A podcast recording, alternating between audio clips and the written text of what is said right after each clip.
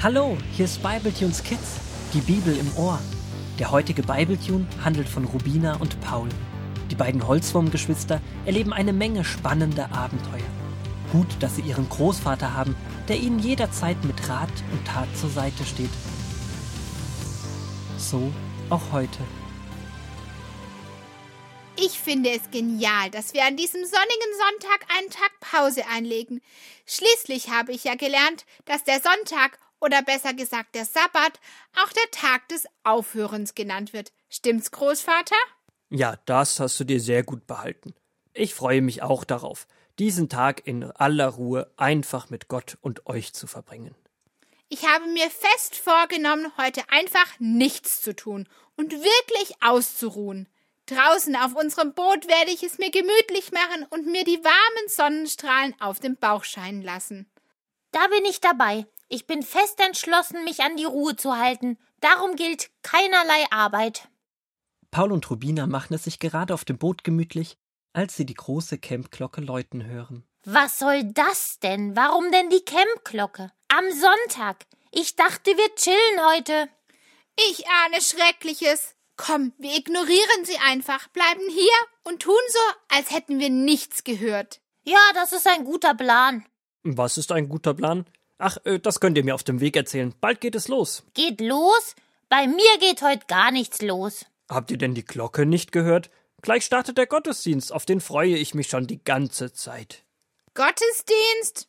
Keine Lust. Habt ihr vergessen, was wir uns am Anfang der Freizeit überlegt hatten?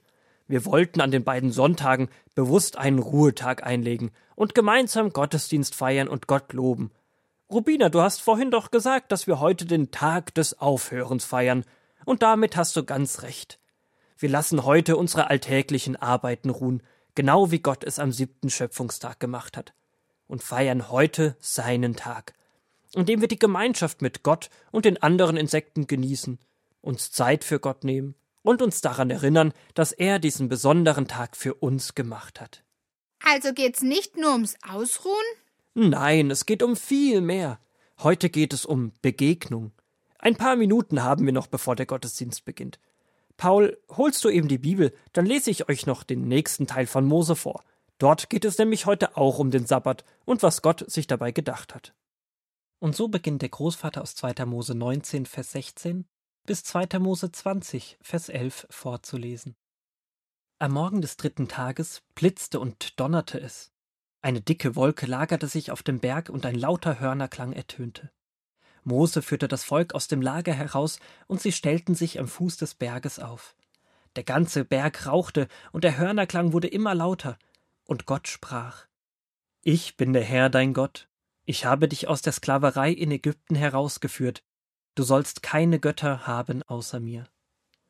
Du sollst dir kein Götterbild machen, du sollst dir kein Bild von irgendeinem Wesen machen, das im Himmel oder auf der Erde oder im Wasser lebt, um es anzubeten und ihm zu dienen. Denn ich bin ein eifersüchtiger Gott. Du sollst den Namen des Herrn deines Gottes nicht gedankenlos und ohne Ehrfurcht gebrauchen, denn der Herr wird denjenigen bestrafen, der das tut. Denke an den Sabbattag und halte ihn heilig. Sechs Tage lang sollst du arbeiten, aber der siebte Tag gehört Gott.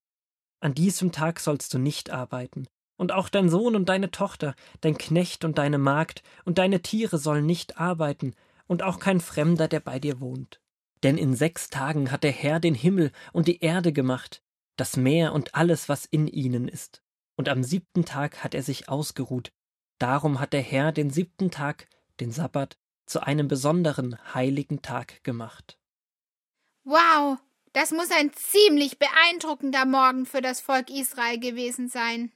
Das klingt richtig majestätisch und gewaltig, wie Gottes Reden dort beschrieben wird. Da haben die Menschen bestimmt richtig gut zugehört. Es wirkt alles ziemlich wichtig. Wisst ihr noch, was Gott den Menschen über den siebten Tag gesagt hat?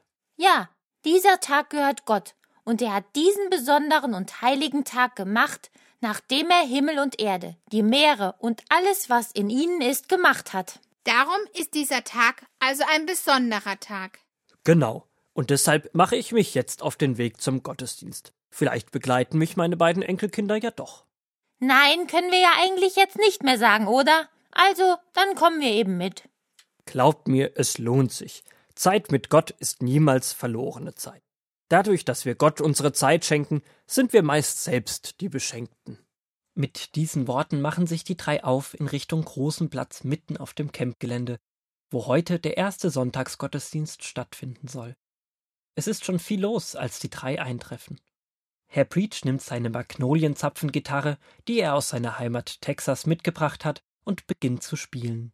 Es wird eine Zeit gefüllt mit Musik, Stille, einigen Impulsen zum Nachdenken und guter Gemeinschaft. Viel später als ursprünglich geplant, machen sich die Enkelkinder mit ihrem Großvater auf den Rückweg zu ihrer Bootsanlegestelle. Danke, Großvater, dass du uns vorhin aus der Bibel vorgelesen hast und dass du uns ermutigt hast, mitzugehen. Es lohnt sich wirklich, Gott unsere Zeit zu schenken.